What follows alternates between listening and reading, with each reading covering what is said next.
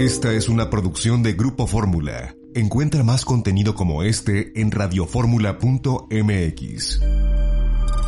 Yo los saludo, soy Eduardo Ruiz Gili, aquí en Grupo Fórmula, Radio, Televisión, Internet y redes sociales. Los saludo esta noche desde Bruselas, capital de Bélgica, capital de la Unión Europea y capital mundial del chocolate. Allá en la Ciudad de México están Georgina Gagiola. Hola, ¿cómo están? Me da mucho gusto saludarles este jueves. Guillermo Hernández Salgado. Muy buenas tardes, muy contento de estar con todos ustedes. En Cuernavaca, Morelos. En Cuernavaca. Allá también en la Ciudad de México, Eduardo Sodi. Hola a todos, al auditorio, a Francín, a mis Y en compañeros. la Blanca Mérida, Rodrigo Menéndez. Saludos a todos. Oye, ya está calentando el ambiente político en Mérida, ¿eh? Ya hasta, hasta, hasta aquí a Bélgica llega el calorcito. Así es, así es, ya se está moviendo esto.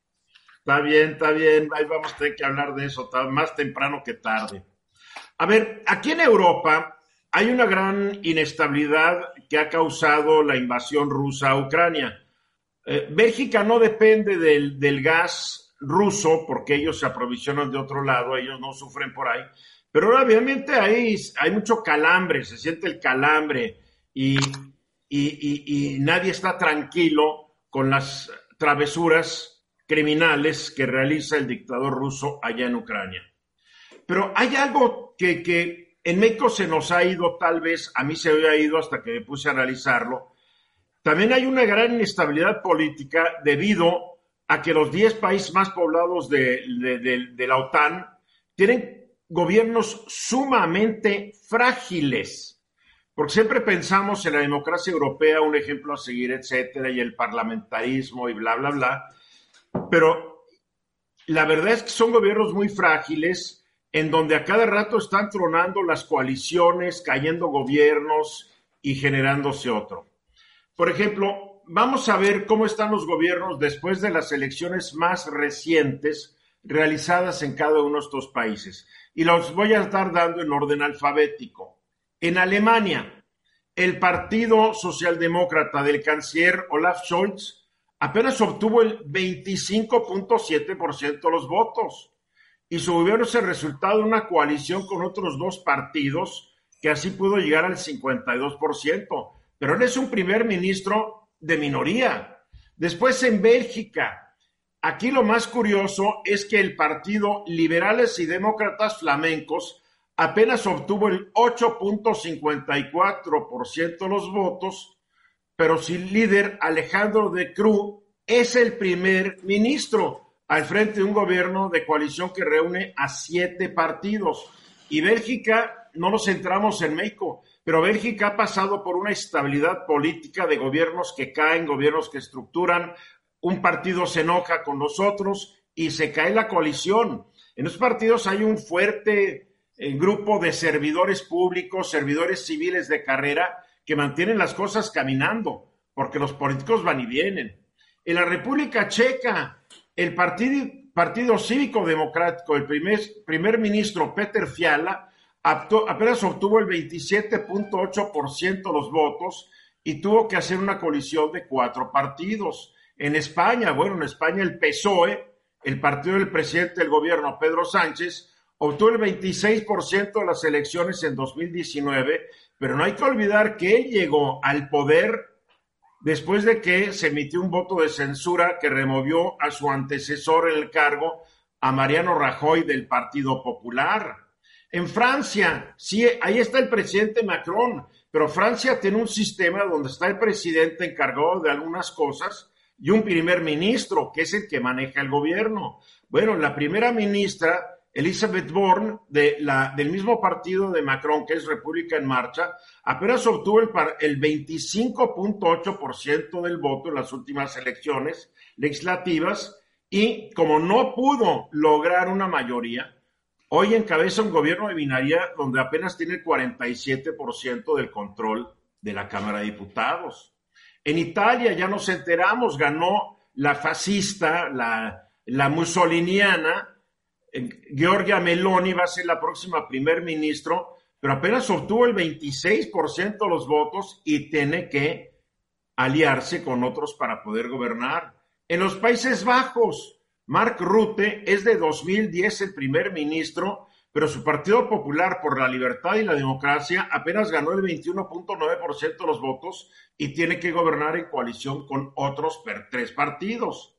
En Polonia, el partido Ley y Justicia del primer ministro Mateusz Morawiecki ganó el 43.6% de los votos y tuvo que aliarse con otro partido que le dio el 71% de los caños. Bueno, ¿qué decir del Reino Unido? Después de que renunció Boris Johnson, llegó esta mujer, la primera ministra Liz Truss, que no fue electa por nadie, no representa a nadie. En Rumania, el primer ministro Nicole Siucha pertenece al Partido Liberal Nacional y apenas obtuvo el 21.58% de los votos. Entonces, aquí estamos viendo puros gobernantes que vienen de partidos que no obtienen más del 50%. Y obviamente hay, es fácil suponer que Vladimir Putin está utilizando todos los medios a su alcance para generar crisis políticas que debiliten a estos países que son integrantes de la OTAN y que estas crisis a él lo fortalezcan. La democracia es algo muy fácil, es muy frágil, y más cuando los gobernantes no tienen el respaldo de la mayoría de sus gobernados lo cual sucede en estos 10 países que a pesar de todo siguen funcionando, primero porque tienen esta gran burocracia de carrera y tal es porque los, los ciudadanos de estos países ya se volvieron cínicos y se acostumbraron a no tener partidos ni gobernantes fuertes. Pero es una sorpresa ya cuando te pones a analizar esto eh, en estas latitudes. Es cuando dices, por eso tal vez la fuerza del presidente de México, que llegó con más del 50% de los votos.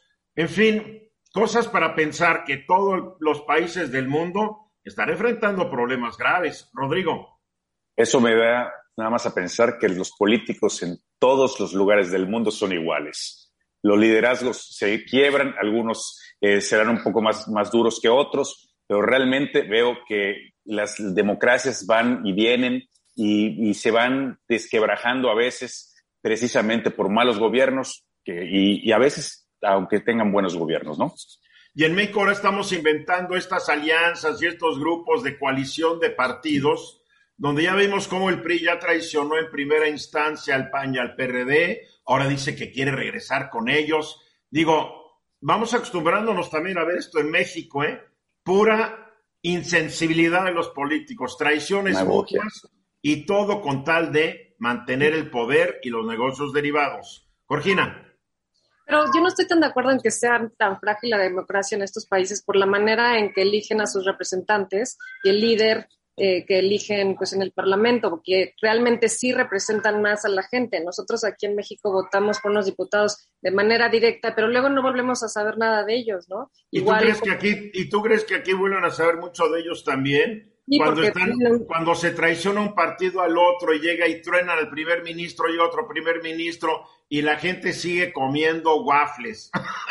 bueno, creo que la manera de el, es el tema es cómo votas por ellos y creo que ahí sí son más cercanos a la gente que aquí. No, ¿por qué votas por ellos? Aquí estás viendo que en las últimas elecciones en algunos lugares nomás votó el 30% del electorado. Hay un gran desencanto con la democracia en Europa también. Bueno, Hay una crisis hay una crisis de la democracia. Guillermo. Aquí quizás sea interesante el tema de la segunda vuelta, ¿no? Porque eso realmente daría una mayor representatividad de, quienes llegan al poder. Y por otro lado, no les echaría que puede ser interesante, como le hacen en Brasil, que sea el voto sea una obligación del ciudadano, más allá de un derecho. Eh, mira, a fuerza ni los zapatos entran, Guillermo, la verdad, no nos hagamos.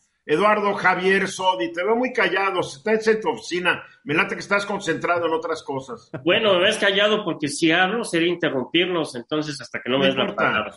¿no? importa. Oye, en seguimiento a lo que dice Guillermo, efectivamente habría que pensar una segunda vuelta. Miren, tenemos a Lula con el 48.4% y a Jair Bolsonaro con el 43.2%. Van a una segunda vuelta y van a estar mejor legitimados a aquel que gane. Y recordemos que el cómputo final de AMLO fue del 53.19%. O sea, él no hubiera tenido necesidad de una segunda vuelta. Pero sería interesante ese ejercicio, habría que analizarlo. Es muy probable que aquí en México no lo vayan a querer incorporar a nuestra constitución. Bueno, en Francia hay segunda vuelta también las elecciones legislativas y con todo y eso, como lo dije, la primera ministra apenas logró el 25.8% del voto, su partido, la República en Marcha, y tuvo que aliarse con otros siete partidos para poder gobernar. Entonces también hay que aceptarlo, la democracia está en crisis alrededor del mundo y la gran lucha es sistemas democráticos que están dejando cada vez más insatisfecha a la gente o sistemas totalitarios, autoritarios, pues que tampoco tienen feliz a la gente, caray. No hay de dónde. En fin, un ejercicio para pensar y mover las neuronas. A ver, a ver, a ver, eh, Morena y el gobierno están bastante confiados en que después de que el PRI traicionó a sus compañeros de alianza, la coalición, está muy confiado y creo que hasta el secretario de Gobernación, Adán Augusto Hernández López, lo dijo hace unos días, de que con el PRI hasta para modificar la ley electoral, si, si es que no lo escuché mal o no lo leí mal, pero Parece que esto ya está cocinando, Rodrigo, y que Alito Moreno eh, está vendiendo caro su amor y bueno, está vendiendo caro su amor para que no lo metan al bote. Bueno, eso parece y se, se comenta, se rumora, se, todo, pero, a, pero a, la, vista de todos, porque parece ser el secretario de Gobernación, Adán Augusto, ya dijo que que están en pláticas después de la pasada votación donde votó el PRI a favor de, ampliar la Guardia Nacional, eh, la militarización de la Guardia Nacional, dicen que también estaban platicando para ver la manera de modificar al INE.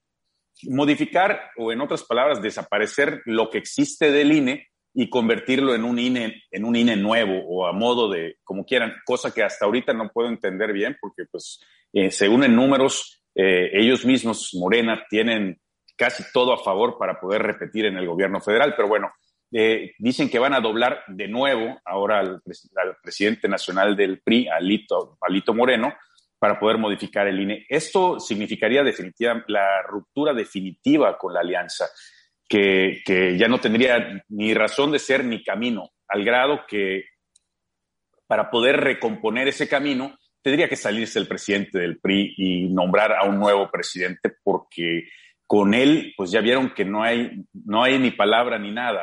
Entonces, bueno, no solamente con él, también con un buen número de diputados y senadores que con él traicionaron sus acuerdos previos. Pero, curiosamente, la mayoría de los que traicionan el acuerdo son unos que dicen, se dice, como se rumora, que tienen una cola bien pisoteable.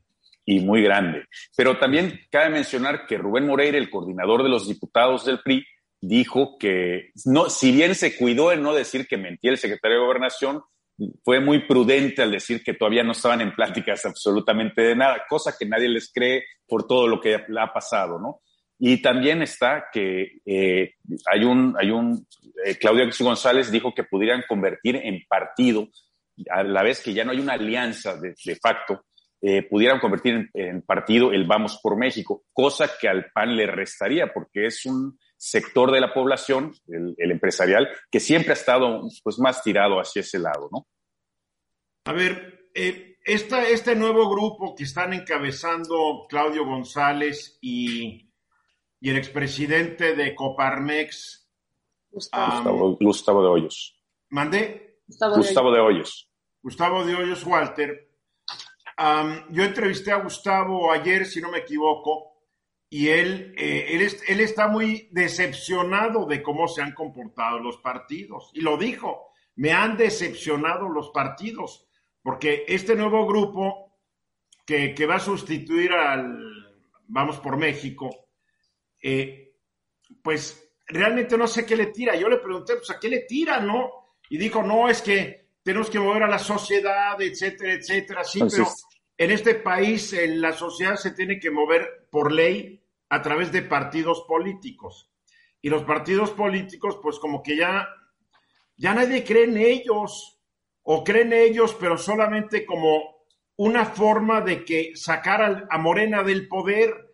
Pero yo también le dije a Gustavo, le dije, a ver Gustavo, pero es que lo único que ustedes están haciendo es reciclar a políticos quemados, políticos que ya vimos que no dieron una cuando estuvieron en el poder por el PAN o por el PRD o por el PRI.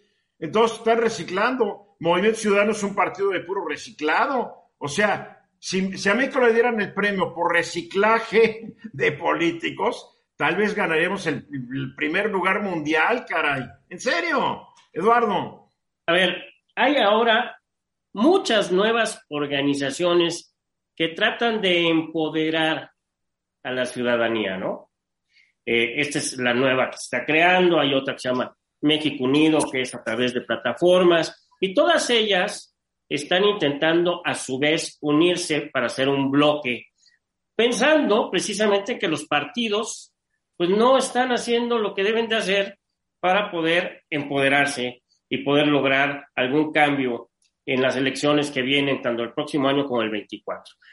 Los que dicen que quieren generar un nuevo partido en base a estas organizaciones, se les olvida que solo lo pueden hacer hasta enero del año en el que se hicieron las elecciones, es decir, hasta enero del 25. Antes no pueden generar un partido, no lo podrán lograr hacer para estas elecciones, así es que mejor que se dediquen a de veras tratar de unir a los partidos políticos, a la ciudadanía, pero no a pensar en la creación de un nuevo partido. Estamos muy lejos de eso. A ver, pero hay que ser realistas. En México, tradicionalmente, y la historia así lo demuestra, los políticos siempre han estado enemistados, se dan unos contra otros.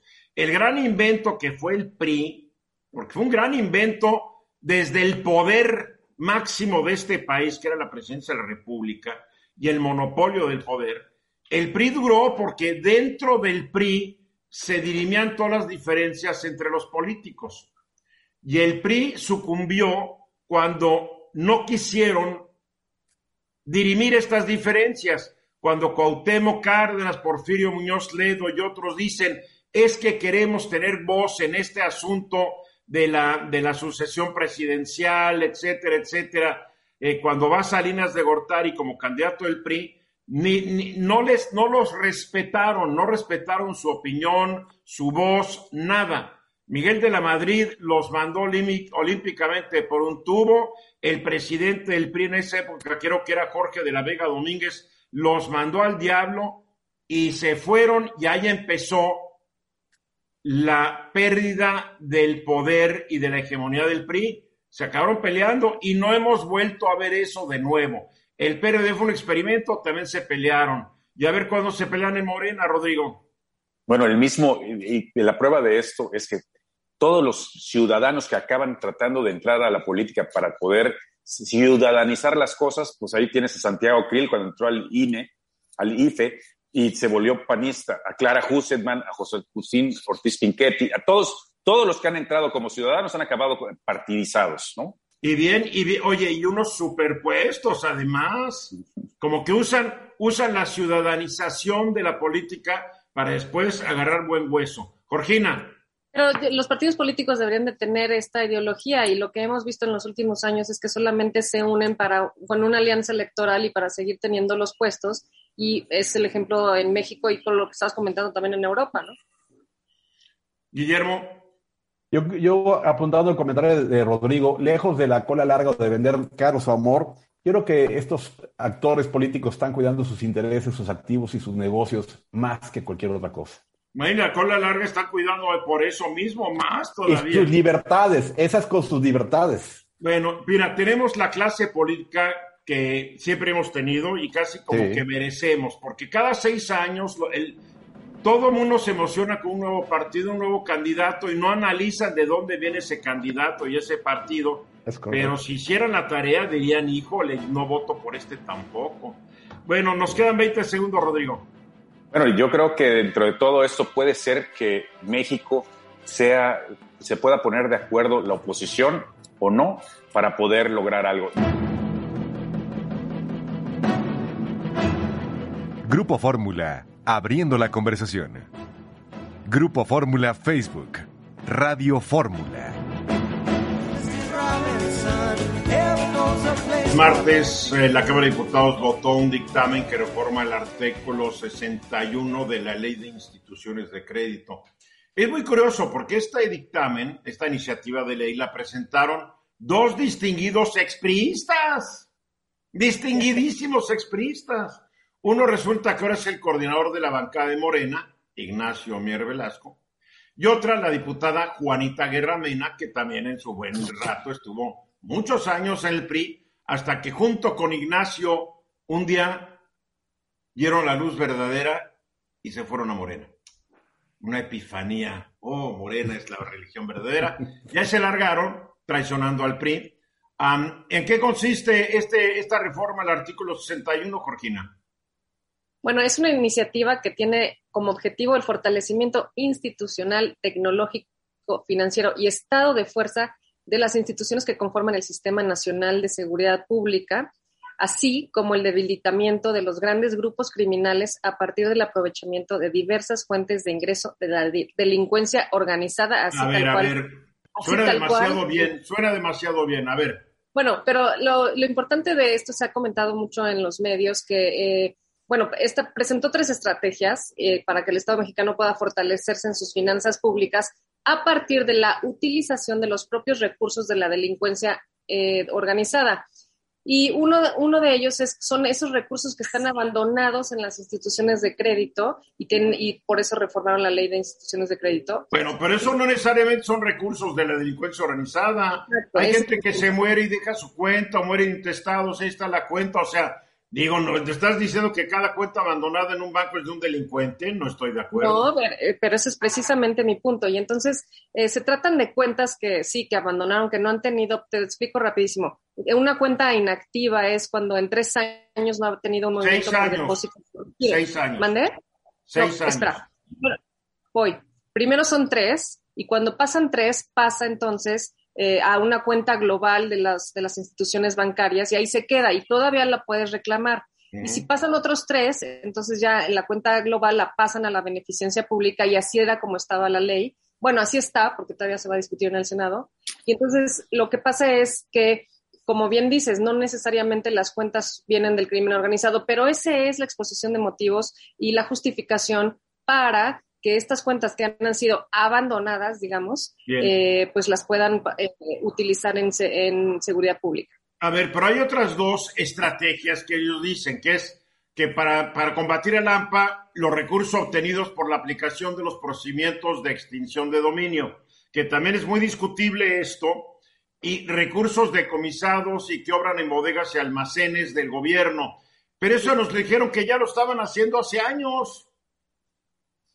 Sí, y sin embargo dicen que en este tema del SAE, del Servicio de Administración y Enajenación de Bienes, pues que desde hace 14 años tienen patios y bodegas en donde todos esos bienes no, no les ha pasado nada y se los habían pasado a la antigua PGR. Y entonces, bueno, pero lo que... que... estuvieron diciendo mentiras, lo siento, los estuvieron diciendo mentiras porque hace años anunciaron que todo eso que estaba ahí se iba a utilizar para combatir al AMPA. Así es. Pero bueno, lo que, pero entonces eso se tiene que reformar en, en diferentes, eh, bueno, en diferentes cuestiones legislativas. Pero lo que sí pasó el martes fue estos recursos abandonados. Entonces, eso sí ya se reformó. En la Cámara de Diputados se votó en mayoría y pasa al Senado para su discusión. ¿De cuánto dinero estamos hablando más o menos? ¿Hay algún cálculo? Sí, eh, se trata de cuentas que no rebasen el, el equivalente a 540 unidades de medida de actualización que son 92 pesos, es decir, son 51.958. Esas cuentas se destinarán a la beneficencia pública. Y aquí es donde no queda muy claro, porque si son cuentas que tienen mayor dinero y que no han tenido estos movimientos en seis años, eh, si es que esas cuentas pues pasan entonces ya a la federación, a las entidades federativas y a los municipios del país y alcaldías de la Ciudad de México. entonces, eh, lo que a mí me sorprende un poco es que cuánta gente puede tener o cuántas cuentas pueden estar abandonadas con un saldo mayor casi a 52 mil pesos, ¿no? A ver, Eduardo. Sí. Mira, eh, aquí hay un punto que debemos de, establecer y aclarar. Esto no es nuevo. O sea, porque todos pueden decir, ¿qué está haciendo este gobierno ahora? Se quieren apropiar con nuestros dineros que están en las cuentas. No es cierto, esto está desde 2004. Desde las instituciones de crédito, artículo 61-2004, en donde el plazo era de cinco años para que, si estas cuentas estaban inmovilizadas, pasaran a una cuenta global. Después hubo una reforma en 2008 y en 2008 también se estableció que las cuentas que no se movieran pasarían, no se movieran en tres años a una cuenta global y luego ya prescribirían en favor del gobierno pasados otros tres años. Lo que se está haciendo hoy es modificar el destino de los recursos. Nada más. Nada más. Nada más. O sea, es una, es, un, es, una norma que ya existía. Así es que tampoco digamos es que el gobierno intenta hacer. No es cierto, esto ya está. Ahora, hoy el, hoy el presidente dijo en la mañanera que no estaba de acuerdo que se cambiara el destino, que mejor quería que siguiera siendo, porque la ley anterior, la de 2008, la vigente todavía, establecía que estos recursos pasaban a la beneficencia pública. Y ahora el presidente dijo, me parece bien, pero que pase por medio, pues vaya, sin intermediarios, en forma directa a las personas que tienen a los programas sociales. ¿No? Esto es así. O sea, que no hay sorpresas. No. Guillermo. Quizás esto sea un muy buen momento para que aquellos que no tengan lo que viene siendo sus beneficiarios o que no estén usando sus cuentas, organicen todo esto para no tener una sorpresa posteriormente, ¿no? Lo, podemos tomar de forma positiva. Lo digo, sí. Y, también que los bancos eh, manden algún tipo de carta o algo cuando antes de que, de que lleguen a, ese, al tiempo que pudiera ser, ¿no? Porque es muy cómodo para ellos nada más esperar y dejar todo allá sentado. Es correcto. Pues, bueno, a ver, a ver si, Jorgina. Que se supone que los bancos están obligados a avisarte, pero bueno, si es un buen momento, a través de la Conducef lo pueden hacer, saber si son beneficiarios de alguna cuenta o también poner orden en tu propia cuenta y si es, son que no haya movimiento. Si ahorita haces un depósito de 20 pesos, ya se registra como movimiento, entonces ya no pasarán a esas cuentas globales. Ahora, lo interesante sería que estos dos diputados expristas que hoy están en Morena nos dijeran cuánto calculan que hay, porque estás hablando de cuentas que tengan más de 50 y, ¿qué? 54 mil pesos, 51 mil pesos, pues no sé cuántas serán. Eh, o sea, no sé. Pues mira, la Cámara de, que tampoco es mucho dinero, eh, hay que ser realistas, no es, no, no es todo el dinero del mundo para combatir a la delincuencia.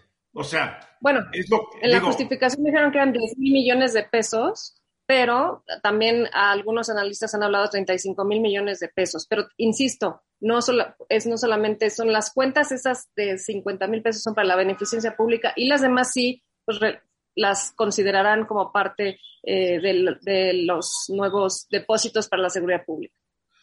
Pues mira, si lo van a gastar como hasta el momento han gastado el dinero para la seguridad pública, va a ser un tiradero de dinero, ¿eh? Claro. Porque uno ve cómo han ido creciendo los presupuestos año tras año para seguridad pública y combate a la delincuencia, y dices, es como que le siguen echando dinero bueno al malo, porque los, los resultados no son los que uno quisiera, no son resultados que uno esperaría ver eh, está totalmente rebasado en muchos rubros el gobierno frente a estas bandas de la delincuencia organizada. Así es, así es. ¿No? Bueno, pues entonces acordaron que el 45% va a ser para la federación, 30% para las entidades federativas y el 25% para los municipios del país y alcaldías de la Ciudad de México. Y a mí me parece... a los municipios les van a, dar, les van a dar cacahuates. Exacto. Y ahí es donde están los, los, los mayores problemas en términos de seguridad pública, ¿no? Eh, Oye, Jorgina, ¿cuándo empezaría esto, Jorgina? ¿Cuándo tomaría, entraría en vigor? Pues mira, apenas se va a discutir en el Senado, no sabemos exactamente cuándo se discute en el Senado, pero serán las próximas semanas. Y, eh, y una vez que pase en el Senado, pues ya en, cuando se publique en el diario oficial. Y eh, la gente a través de la Conducef tiene 30 días para realizar el trámite y saber si son beneficiarios de alguna cuenta. Rodrigo. Pudieran ejercerlo de manera inmediata, porque como bien dijo Eduardo Sodi, ya esto ya está vigente, ¿no? Nada más es ver a dónde se puede, se puede enviar o este, cada una de las, de, las, de las partes. Esto lo van a probar, que no nos queda menor duda, y por eso estamos hablando del tema, porque es lo que persiguen. Que hablemos de un tema que realmente no, a, menos que tú sí te hayas convencido, Jorgina, que esto va a ser bien importante para combatir a la delincuencia, ¿eh? No, porque la verdad es que no parece, no parece que haya mecanismos de transparencia para saber cómo le van a hacer. Pero bueno, este, se habló mucho en el día de que el gobierno estaba quitándole los ahorros a la gente y tampoco es el caso. O sea, que tú quieres aclarar que no le están quitando los ahorros a la gente. No, son cuentas abandonadas. Si tú tienes una cuenta, pues veías un movimiento, ¿no? Está bien, qué bueno que el gobierno no le está quitando el dinero a la gente. se me hace una iniciativa totalmente idiota que, digo, que se pongan a trabajar, ¿no? Vamos a cosas que hacer.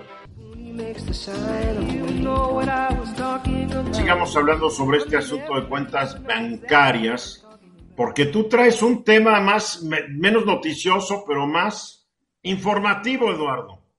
Sí, mira, es que, que hoy no se te ocurría ver en las noticias algo más divertido, igual que Jorgina, ¿verdad? Pues mira, podemos hablar de los candidatos. A, ninguno de ustedes se le ocurrió hablar de la lista de los 42 aspirantes a la presidencia que dio a conocer hoy el presidente. más divertido, mucho más divertido, por favor. Sí, hombre, más teniendo ahí a Chumel Torres. No, no, me traigan temas donde hasta yo me duermo. No, pero mira, este tema es interesante porque lo que después la gente me critica que por qué los maltrato. lo que comentó Jorgina hace que la audiencia busque si tiene cuentas en donde están inmovilizadas o no las ha movido y hagan un depósito de 20 pesos, 100 pesos, ¿no? Y aquellos que tienen juicios sucesores pues también, también vean eh, si eh, el de cuyos, la persona que falleció tenía cuentas y también las busquen, las traten de mover para que no van a perder. Yo el tema que traigo, porque es algo parecido y similar. Cuando vamos a abrir una cuenta en el sistema financiero mexicano, nos piden que señalemos beneficiarios. Esto es para que en el momento de nuestra muerte o cuando cause nuestro deceso, la institución de crédito tenga a quién va a entregar los recursos del titular de la cuenta. Bueno, esto es muy interesante, muy trascendente, porque muchos pensamos, o podríamos, podríamos pensar, que cuando hacemos un testamento, que disponemos de todos nuestros bienes presentes y futuros, ahí establecemos a nuestros herederos y pensamos que al hacer nuestro testamento señalando a nuestros herederos, también el dinero que se encuentra en nuestras cuentas van a ser de su propiedad o se van a transmitir en el momento de nuestra muerte. Pues esto no es así y es importante que la gente lo sepa. En materia del sistema financiero mexicano, cuando designamos beneficiarios, estas instituciones, las de crédito y, otras, todas las que regulan el sistema financiero mexicano, van a entregar los recursos que existan a los beneficiarios, no a quien aparece en los testamentos o a quienes fueron designados en los testamentos. Entonces, primero, ¿qué es lo que sucede?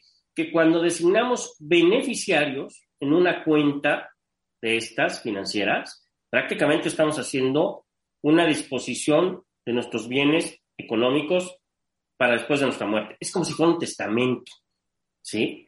Y cuando pensamos que vamos a hacer otro testamento y dejamos todos nuestros bienes, ya aseguramos que también el dinero pase a manos de los herederos, no es así. Entonces, ¿cuál es el consejo? Pues el consejo primero, como decíamos, hay que revisar qué domicilio tienen nuestros bancos, porque cuando hablamos de inmovilización de cuentas del tema anterior, las instituciones de crédito tienen obligación de avisarnos 90 días antes de pasar nuestro dinero a la cuenta global, en donde, en el domicilio que tengan registrado. Así es que, por favor, todos los que tengan cuentas, chequen qué domicilio tienen, actualícenlo. Vayan al banco, actualícenlo. Segundo. ¿Qué domicilio? ¿Tu domicilio fiscal o tu el domicilio? el domicilio que hayas señalado en tu contrato de apertura de cuenta, sea cual sea. Ellos tienen un contrato, pudiste haber señalado un domicilio de tu despacho, un, domicilio alternativo, el domicilio en el que habitas, ¿no? Cualquiera de estos tres. También debemos de checar en todas nuestras cuentas quiénes son nuestros beneficiarios. Ir al banco y decir, oye, necesito saber quiénes son mis beneficiarios, dame una copia y avisarle a quiénes son nuestros beneficiarios para que en el momento de nuestra muerte puedan ir al banco, porque muchas veces tenemos beneficiarios y ellos no saben que lo son. ¿Y qué pasa si les das ideas y te quieren adelantar el viaje más allá? Pues mira, habemos gente que a lo mejor tenemos beneficiarios y que siguen ahí aun y cuando ya no pudieras pensar que hay una causa para que estén, ¿no? Entonces, cada quien sabrá quién designa a sus beneficiarios. Pero hay que hacerlo, hay que verlo, porque los que ganan son los bancos al final. Así es. ¿Algo más? Pues escucho a mis compañeros. A ver, Guillermo.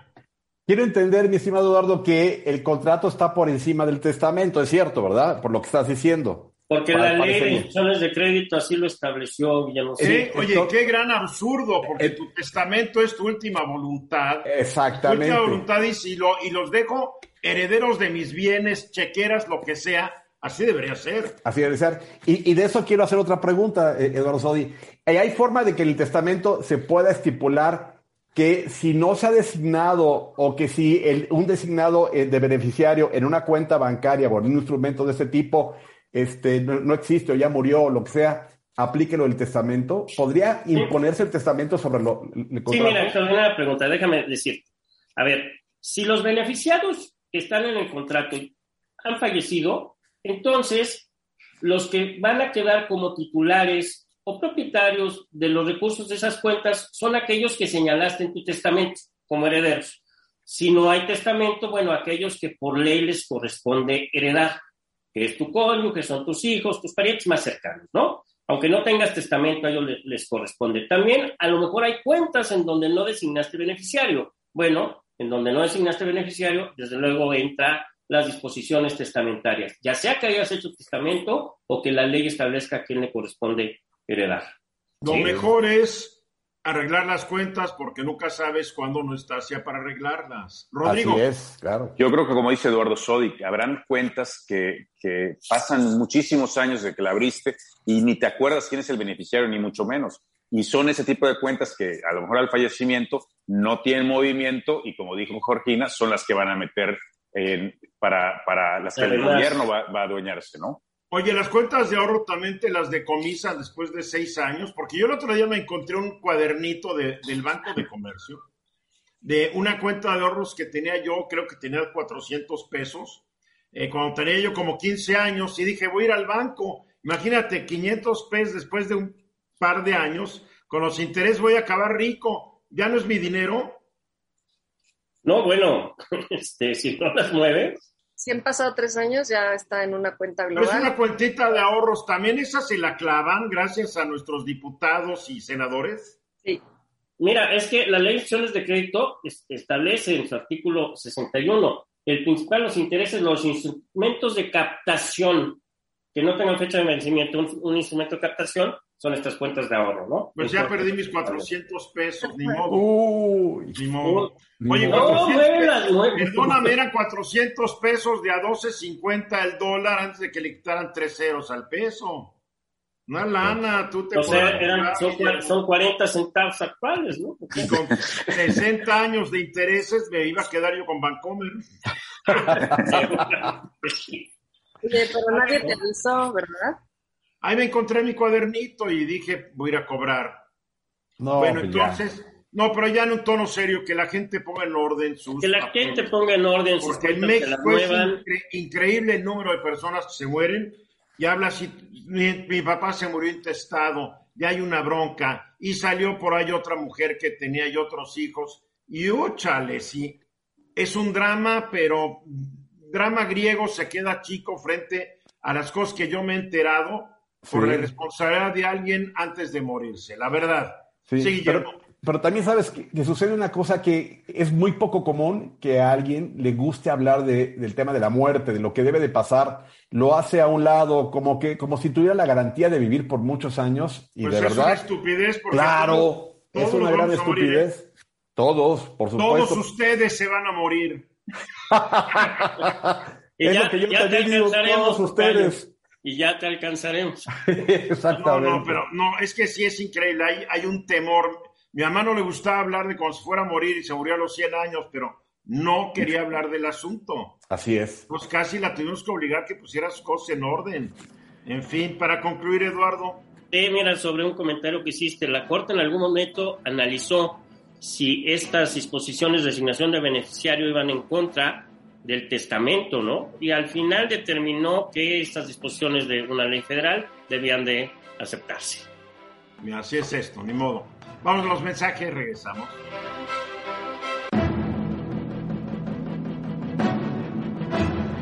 Grupo Fórmula, abriendo la conversación. Grupo Fórmula en la red.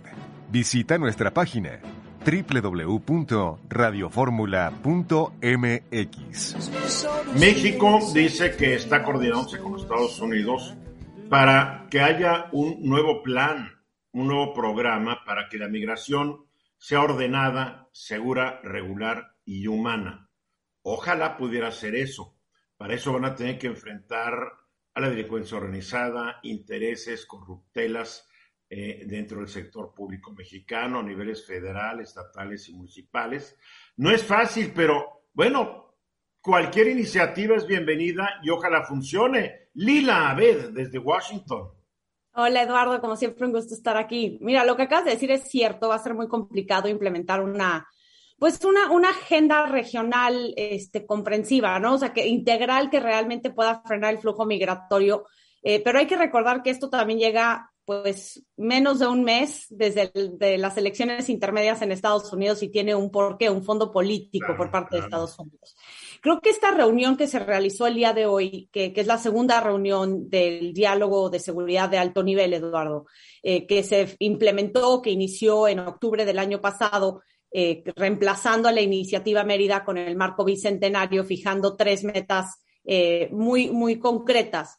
Eh, e, es muy importante, si bien es cierto que los dos países tienen que colaborar de manera conjunta para enfrentar los problemas de seguridad, para Estados Unidos el tema y la prioridad es frenar el tráfico de drogas, particularmente de opioides sintéticos, el fentanilo, que mató a más de 100 mil estadounidenses en 2021 por sobredosis. Y para México, eh, que lo ha eh, dicho ya varias veces tanto el presidente Andrés Manuel López Obrador como el canciller Marcelo Ebrard, es el tráfico ilícito de armas proveniente de Estados Unidos a nuestro país. Entonces, estas son las dos metas eh, más importantes para los países, pero creo que aun cuando tenemos un nuevo marco bicentenario, un nuevo plan de cooperación en materia de seguridad, hay una cuestión que a mi parecer se va a complicar mucho, Eduardo. Con la militarización de las fuerzas de seguridad de México, con la integración de la Guardia Nacional a la Sedena y la extensión de ellas hasta 2028 en las calles. Todas las agencias estadounidenses van a tener que hacer sus trámites, sus comunicaciones, eh, sus peticiones y la cooperación a través de la Sedena una institución que si bien es cierto es muy importante para la seguridad de México, no necesariamente en el pasado ha querido trabajar o cooperar de manera estrecha con sus contrapartes estadounidenses. Ahora todo se centraliza en las Fuerzas Armadas y esto puede complicar muchas de, muchos de los objetivos que se fijan dentro del marco bicentenario y me parece que esto va a ser uno de los grandes retos que tienen los dos países en el futuro próximo. Bueno, ya viste la que se armó porque el embajador Ken Salazar de Estados Unidos estuvo en Zacatecas y llevó gente de la FBI aparentemente y la DEA para que asesoraran, le dieran algunos consejos al gobernador David Monreal y el presidente dijo que no, que Monreal no podía hacer ningún acuerdo con Estados Unidos, que ahí se acabó. O sea, yo no veo un ánimo de mucha cooperación entre el gobierno de México y el de Estados Unidos. ¿eh? y hay que recordar, Eduardo, que dos meses antes de que Biden tomara la Casa Blanca, el presidente López Obrador impulsó una reforma a la Ley de Seguridad Nacional en México mm. para regular y limitar las actividades de agentes extranjeros operando en territorio nacional. Eso incluye FBI, CIA, ¿no? DEA. Y se ha ido desgastando mucho la confianza entre Estados Unidos, sus agencias de seguridad y las de México. Y por eso, con el afán de, de profundizar la seguridad entre ambos países, Estados Unidos y México realizaron un nuevo marco bicentenario porque el presidente López Obrador desde un inicio dijo que no quería la iniciativa Mérida, que no quería entrenamientos por parte de los agentes estadounidenses, que no quería equipo militar estadounidense y por eso tenemos este nuevo marco que está mucho más enfocado en el tema de salud pública, si bien es cierto que frenar la violencia y el, crimen transfronterizo, entre otros rubros, pero sí creo que estas nuevas eh, medidas que ha tomado el presidente López Obrador, más allá del fracaso de la estrategia de abrazos no balazos, va a complicar mucho cómo va a proceder la seguridad y la cooperación entre ambos países. Y tú dijiste algo muy importante, el gobierno de Estados Unidos, las agencias de seguridad de Estados Unidos, no les gusta trabajar con la Secretaría de Defensa Nacional porque siempre han dicho que hay filtraciones y estamos viendo que esas filtraciones sí son existentes gracias al, hacking que le hicieron la Sedena los del grupo Guacamaya. Estamos viendo todos los días salen nuevas cosas que muestran que algunos mandos de la defensa pues están siendo muy, son muy amigos de algunos delincuentes muy importantes. al gobierno de Estados Unidos le gustaba trabajar con la Marina. Exacto. Y que de hecho por eso López Obrador no quería tanto a la Marina, eh, porque justamente habían sido entrenados por Estados Unidos y cooperaban de una manera muy cercana.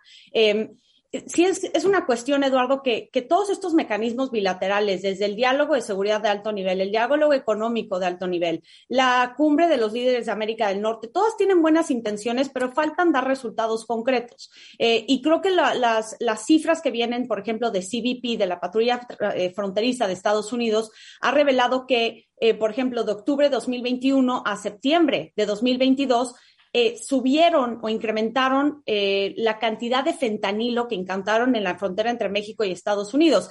En, en este periodo hasta 2022 fueron casi 6 mil kilos de fentanilo y de opioides sintéticos, a comparación del año previo, que fueron alrededor de, eh, de 5 de cinco mil, ¿no? Subió casi mil kilos en cuanto a la... 20%. 20%. 20%. Entonces, y además en, en modalidades, en pastillitas que parecen dulces, etcétera, etcétera. Hoy en la mañanera, el, sub, el, sub, el, el, el, encargado de esto, el, de la Fiscalía de la República, o de la Secretaría de Seguridad Pública mencionaba cómo agarraron a un tipo que en una bolsa lleva 100 mil pastillas de fentanilo. Y es muy barata, Eduardo, ¿no? O sea, no necesitas el tiempo de, de cultivar, por ejemplo, lo que, lo que toma eh, la heroína, ¿no? O la coca. Este, esto no, es, es, un laboratorio. Es, es fácil de hacer y tiene un margen de utilidad muchas veces mayor que cualquier otra droga. Y Entonces, a ver, pero también uno diría, oye, que los gringos cuiden su frontera para que no entre. Y lo están México haciendo. debería cuidar pero, sus fronteras para no, que no entren las armas. Pero ¿no? lo está haciendo y lo dijo el secretario Blinken. Lo dijo que por medio de la ley que, que se aprobó por, por, con apoyo bipartidista de infraestructura, se va a invertir casi dos mil millones de dólares en la modernización de la frontera en distintos puntos con medidas de seguridad. Y México también, en la reunión en julio entre Biden y López Obrador, como se comprometió a, a invertir un buen de, de, de presupuesto a la, a la, franja fronteriza. Hay una cuestión más que me gustaría tocar que está un poco, eh, difiere un poco del tema, pero está relacionado y es los nuevos cambios que nosotros hablamos la semana pasada, Eduardo, y ahora con la renuncia de la subsecretaria Luz María de la Mora, vemos cómo se está desgastando. ¿Subsecretaria de, de qué? De Economía, Luz Bien. María de la Mora.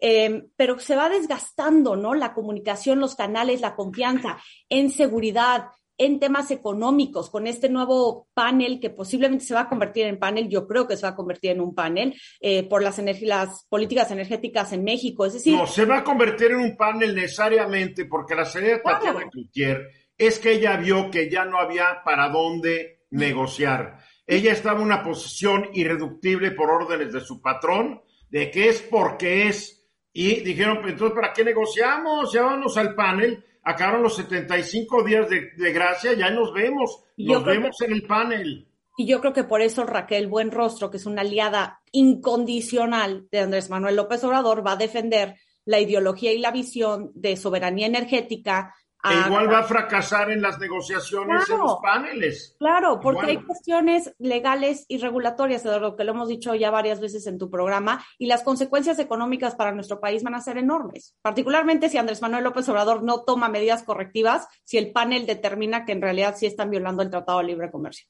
Acuerda que los tacos de soberana saben bien sabrosos.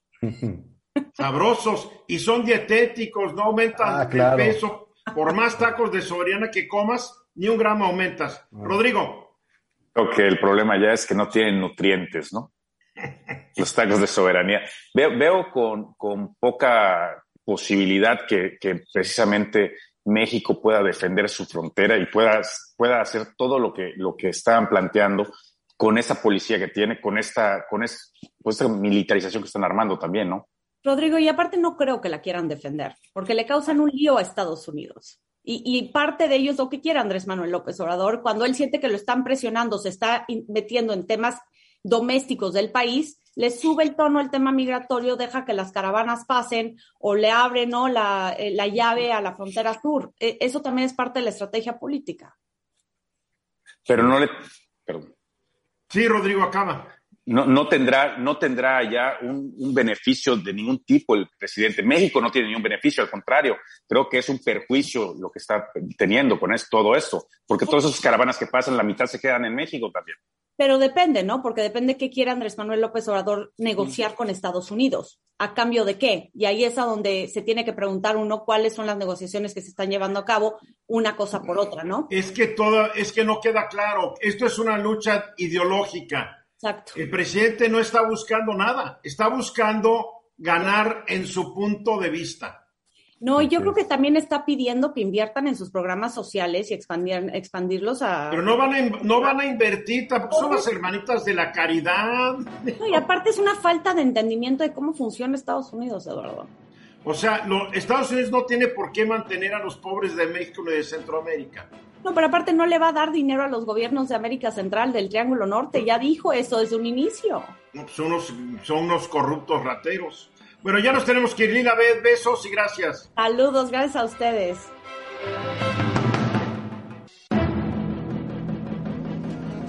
Una buena noticia. Grupo Fórmula, nuestros programas de radio y televisión ya van, ya están apareciendo en Roku. En Roku, que es un, es un dispositivo eh, que durante unos años el gobierno de México no sé por qué le armó el pancho a Roku y Roku se dejó, oficialmente se dejó de vender, pero había como todo en México, cuando se prohíbe hay un gran mercado negro de Roku. Pero Roku es, es como una cajita. Bueno, hay uno que es de un tamaño que parece un USB y hay unos que ya parecen más grandecitos. A ver, explícanos qué es Roku y por qué beneficios le va a traer a Fórmula y al público Fórmula Roku, Guillermo. Bueno, Roku es un canal y, y la gran ventaja que puedes tener con ese canal es que Pero es un totalmente- canal o una plataforma, porque yo por Roku puedo ver no sé cuántos canales. Es una plataforma, bueno, es una plataforma en donde puedes tener eh, eh, los canales. Tiene una ventaja que es totalmente gratuito y puedes ver una serie de canales como bien, bien, bien indicas. Y ahora eh, Telefórmula se va a poder ver en Estados Unidos, en el Reino Unido, en Canadá y en México. Es decir, la manera en que Telefórmula va a ampliar su eh, penetración o su difusión a través de Roku es muy interesante. Ahora, tengo que comprar el, el aparatito, ¿no? Y hay diferentes precios. Hay que comprar el aparatito. Esto, esto normalmente funciona como el aparato de, de Chrome, que tú tenías un pequeño aparato que conectas a tu televisión y, y desde tu computadora podías ver eh, temas como YouTube, si no tenías YouTube en la televisión o cosas así.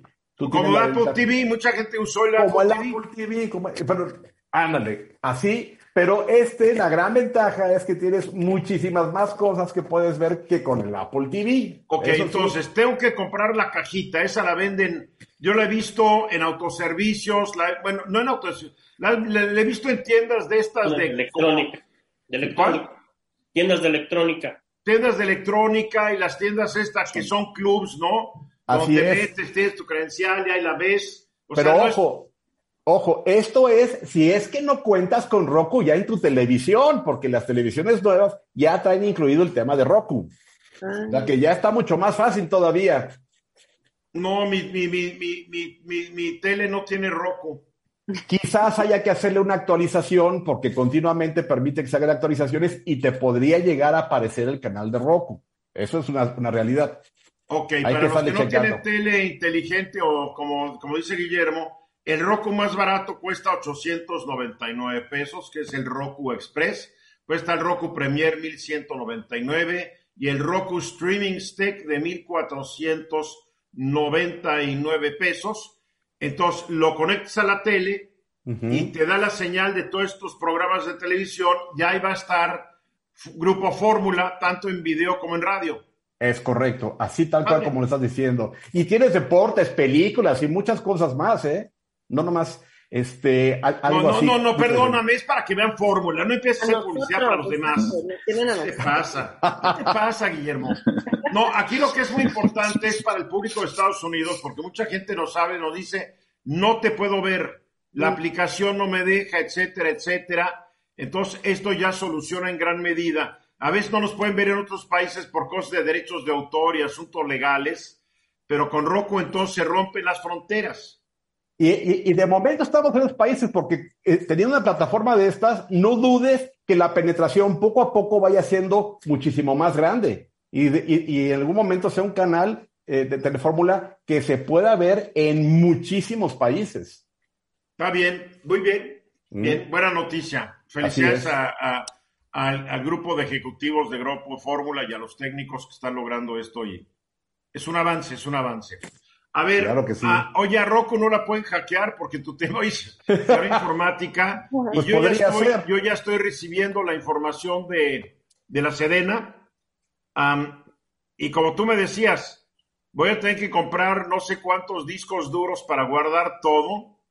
Y después voy a tener que perder no sé cuántas horas de sueño para analizar la información, pero la gente ya puede ver mucho de lo que se ha publicado de torno a esto del Sedena Leaks Así es. qué escándalo, ¿eh? La verdad es que vivimos con tantos problemas que la gente tal vez está más preocupada en llevar comida a su casa y no perder la chamba que estar siguiendo las notas escandalosas de corrupción, de abuso de poder y muchos otros asuntos desagradables que están siendo difundidos con base a la información del gobierno, porque es una, hackearon la, hackearon la base de datos de la Secretaría de la Defensa y el presidente aceptó que sí era información real. Tal cual, así, fue, así fue. Aquí no hay de otra. Ahora, el tema es que, cuando se presenta una brecha de seguridad y por brecha de seguridad. Nomás dime, a Rocco no lo pueden hackear, yo no quiero que nos hackeen. Mira, la verdad es que todos los sistemas tienen un, nivel de seguridad hasta ahorita. El día de mañana pueden cambiar los escenarios. Entonces hay que estar cuidándose. Y mira, de lo que me preguntas es el tema que, que quiero tocar rápidamente. Son las brechas de seguridad y por ello debemos entender es cuando puede haber un incidente que permita que tú penetres algún sistema.